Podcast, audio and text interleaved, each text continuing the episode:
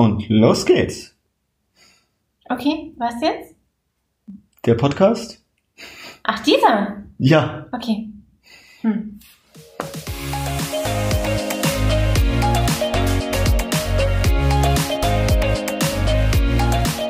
Hallo, herzlich willkommen zum Snipcast. Wir reden über Agilität, Mindset, Kultur und was sonst noch relevant ist. Bin voll raus. Cool. Verwirrung ist ein guter Zustand zum Lernen. Ja, und du bist heute dabei. Hörst zu und machst mit uns die Welt zu einem besseren Ort. Schön, dass du da bist. Und los geht's. Herrlich. Heute, heute reden wir wirklich, wirklich, wirklich mal über unsere Rollen bei Snip. Okay. Viel angekündigt, lauter äh, Cliffhanger. Ich bin, ja. Heute wirklich mal. Neugierig. Doch bevor wir damit beginnen, fangen, fangen wir erstmal damit an. Wir wollten ja ab und an mal ein Prinzip aus dem Agilen Manifest mit einstreuen. Und heute habe ich mir das siebte Prinzip ausgesucht. Und das ist funktionierende Software ist das wichtigste Fortschrittsmaß. Und ich würde Software sogar gegen Produkt ersetzen. Also unser funktionierendes Produkt ist das wichtigste Fortschrittsmaß. Da habe ich mal ein Anti-Beispiel mitgebracht, das ich häufig im Konzernumfeld entdecke. Ich nenne es so Legacy Changes.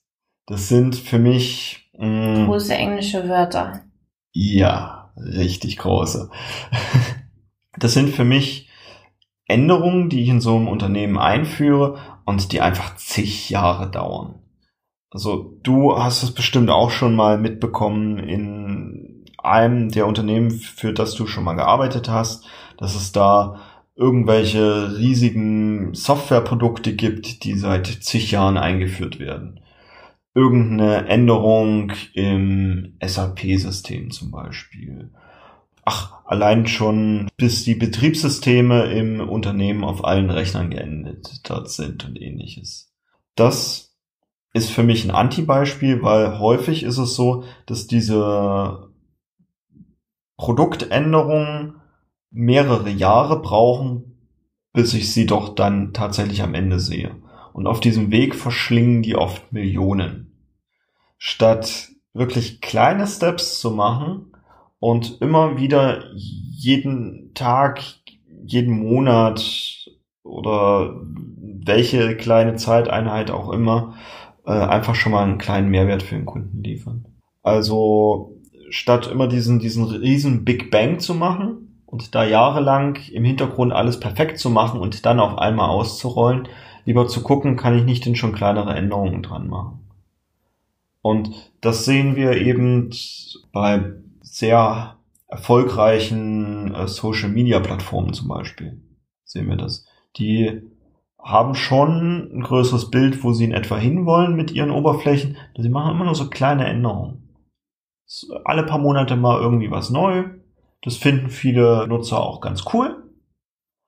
Dann immer wieder was Neues zu erleben. Manche finden das auch nicht ganz so cool, doch am Ende gewöhnen sich alle dran. Und ich habe immer wieder Feedback. Mhm statt dieses, dieses einmal große. Und ich finde eben dieses mit diesem immer Stückchen Feedback finde ich besser als einmal diesen riesen Big Bang zu Also Fortschrittmaß ist kleine Feedbacks. Ja. Feedbacke. Genau. Feedbacke. ja. Also immer ein kleines Stückchen. Und das sehe ich auch in den Medien sehr häufig über Tesla zum Beispiel mit deren Over-the-Air-Updates. Die entwickeln ihre, ihre Fahrzeuge nicht, bis die perfekt sind und alle Steuergeräte und Funktionen perfekt funktionieren, sondern bis dieses Fahrzeug fahren kann und man es verkaufen kann, dann verkaufen sie es und der Kunde kriegt halt ständig neue Software-Updates und neue Funktionen so in das Fahrzeug. Und over the air ist es, weil er dafür nicht in die Werkstatt muss, sondern ja. das einfach so passiert, wenn er in irgendeinem Mobilfunknetz sich befindet. Genau wenn das Fahrzeug zu Hause in der Garage gerade auflädt über Nacht und am nächsten Morgen hat es Updates, die funktionieren. Das ist das Wichtige. Also niemand möchte dann in so ein Auto einsteigen und dann hat das erstmal einen typischen Bluescreen und geht nicht an und ich darf erstmal einen Abstelldienst anrufen, dass es irgendwie in die Werkstatt gebracht wird, Mhm. um wieder, sondern wirklich funktionieren. Es darf funktionieren und dann darf es ein kleines Inkrement sein und dann kann ich es ausliefern. Doch zurück zum eigentlichen Thema und jetzt ist es wirklich, welche Rollen haben wir eigentlich bei Snip? Poch, das interessiert mich auch schon ein bisschen länger. Ja, mich auch, denn wir haben es noch nicht geklärt. Aha, okay.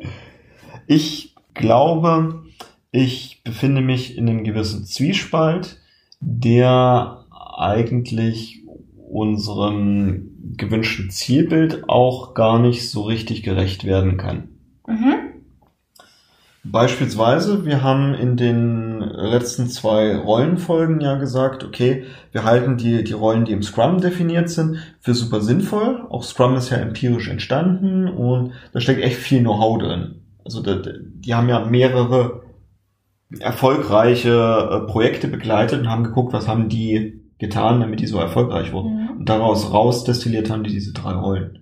Super cool. Und gleichzeitig haben wir gesagt, wir sagen, jeder im Team sollte von diesen drei Rollen immer nur eine ausfüllen. Jetzt Mhm. sind wir aber nur zu zweit. Und damit könnten wir maximal zwei Rollen ausfüllen. Stimmt. Und da drin sehe ich eben schon diesen Konflikt, dass wir da noch nicht ganz sauber sind. Und ich gebe zu, ich habe tatsächlich nicht mal Ambitionen, den hundertprozentig aufzulösen. Ich würde jetzt einfach mal unterstellen, ich bin eine Art Product Owner, weil ich, Ach, das glaubst du. ja, Okay.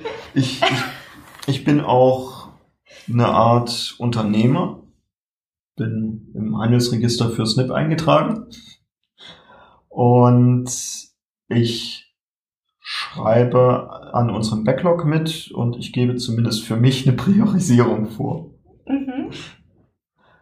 Und gleichzeitig bin ich einer meiner Fachexperten, Mhm. weil ich gebe beispielsweise die Trainings. Mhm.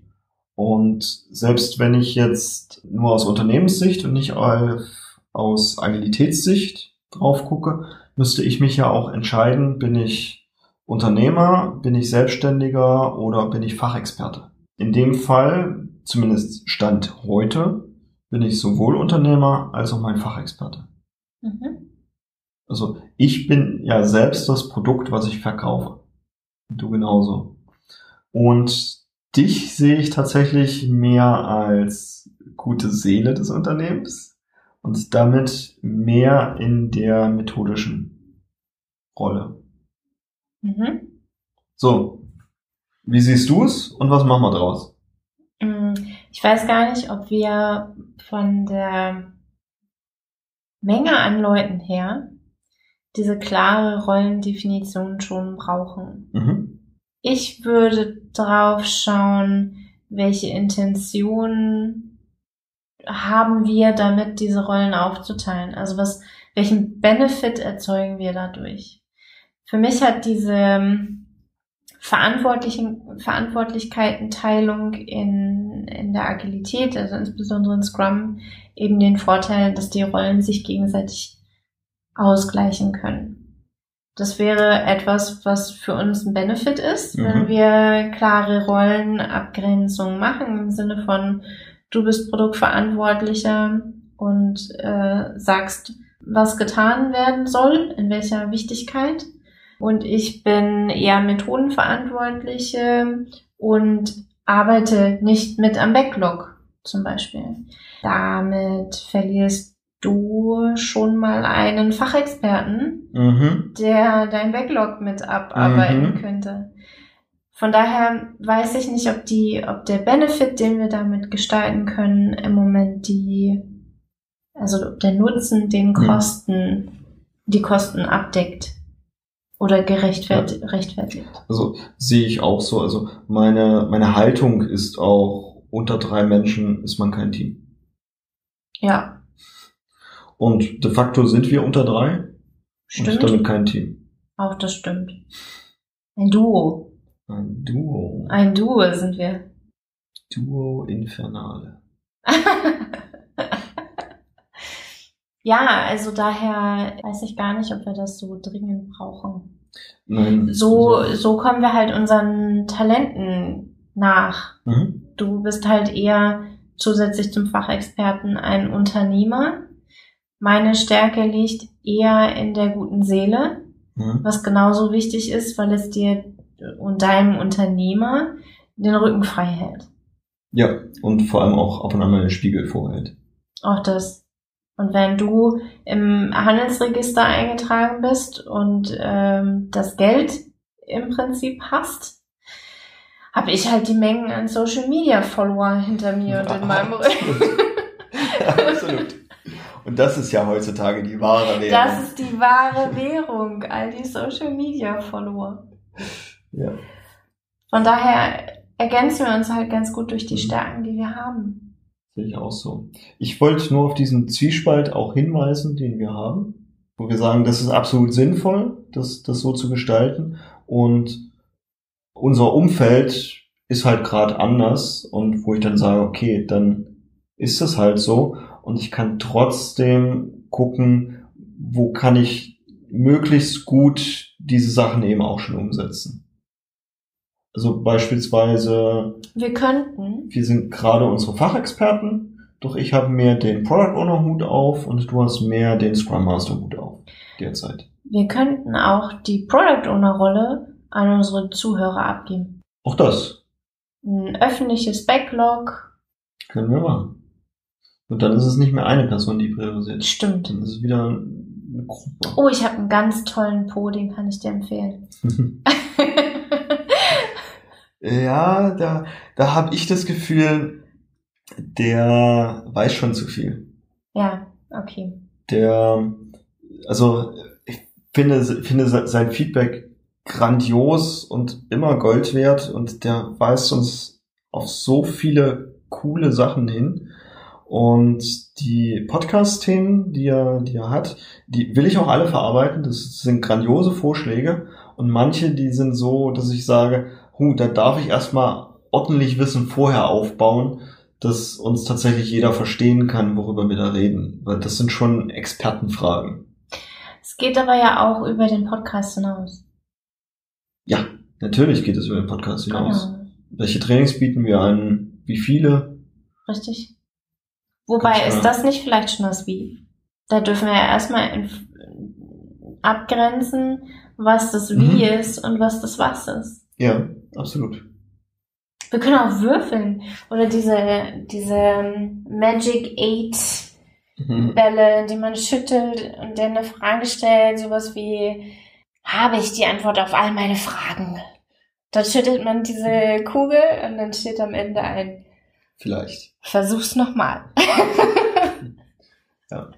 Also, meine These ist, dass es eine gute Idee ist, eine These aufzustellen und die erstmal zu verfolgen, bis ich bessere Informationen habe. Mhm. Und weiterhin ist meine These, dass ich häufig schneller entscheiden kann als du. Mhm. Und dementsprechend erstmal irgendwo einen Flock reinhauen kann und den im Zweifelsfall wieder rausziehe, wenn du dadurch, dass du mehr Informationen betrachtest, zu einer besseren Erkenntnis gekommen bist. Ein Beispiel ist, dass ich gesagt habe, unser erstes Training findet am 8.2. statt. Mhm. Da habe ich keine lange Kundenanalyse oder ähnliches gemacht. Mir gefiel das Datum und das habe ich erstmal genommen. Wenn jetzt das Feedback ist, dass am 8.2. nahezu niemand Zeit hat, weil auf, in irgendeiner Karneval? Religion, Karneval, ja, natürlich, ja, ist ja auch eine Religion, da So gerade Festivitäten sind, ja, dann ist das Feedback und dann kann ich das anpassen damit. Dann hole ich den Flock da wieder raus und setze ihn an eine andere Stelle. Mhm. Doch ich habe halt erstmal eine Marschrichtung und ein Ziel. Statt mich erstmal monatelang nur im Kreis zu, zu drehen und so viele Informationen wie möglich einzusammeln und irgendwelche Kundenstudien und ähnliches zu machen. Ich glaube, so kann man immer erstmal starten. Solange wir kein Team sind. Ja. Und jetzt kommen noch fünf dazu. Dann sollten wir uns mit diesen fünf zusammensetzen und gemeinsam mit unserem Wissen ausklamüsern, was nun das bessere Modell wäre. Und ich bin kein großer Fan davon, äh, ein riesengroßes theoretisches Modell für in x Jahren bis ins kleinste Detail auszuarbeiten und dann zu gucken, wie eben dann diese Menschen so dazukommen. Also beispielsweise, ich entwerfe jetzt ein System, wie eine Firma für 1000 Personen funktionieren würde. Bis die Firma aber 1000 Personen hat, vergehen noch 30 Jahre. Einziges Fortschrittsmaß ist ein funktionierendes Produkt. Ja. Solange es funktioniert, machen wir Fortschritt. Ja. Wir dürfen dann aufmerksam sein, wenn wir kein funktionierendes Produkt liefern. Mhm. Wenn unsere Trainings nicht funktionieren. Ja. Dann dürfen wir ganz genau drauf schauen. Mit verschiedenen Blickrichtungen und Perspektiven, wo die Diskrepanzen passieren können. Also sowieso. Also mein Hauptziel ist es, dir als Zuhörer und Teilnehmer immer möglichst viel mitzugeben. Dass du dich persönlich und beruflich viel, viel weiterentwickeln kannst. Viel, viel mehr aus all den Dingen, die dich umgeben, herausholen kannst. Und wenn ich das nicht erreiche, darf ich ganz genau drauf gucken, wie ich dir das anders mitgeben kann. Für mich wär's das.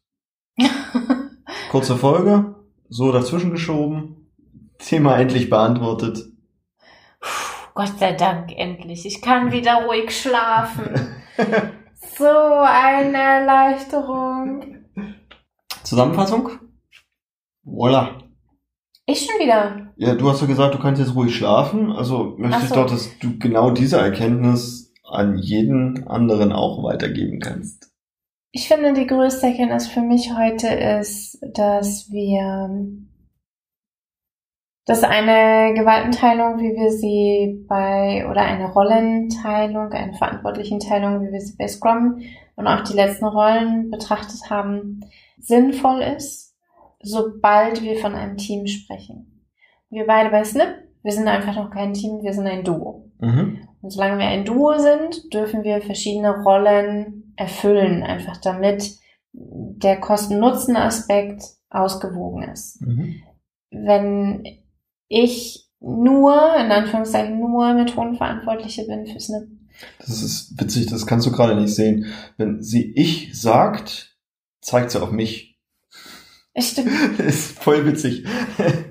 wenn ich nur Methodenverantwortliche für Snip bin, dann verlierst du mich als Experten. Ja, Damit schneidest du dir ins eigene und Snip im Prinzip und dem, äh, und dem Produkt als Ganzes ins Fleisch. Und genauso bei dir, wenn du nur verantwortlich bist für das Produkt, verlierst du dich selbst Mhm. als Experten. Und ich zeige übrigens jetzt auf Henry.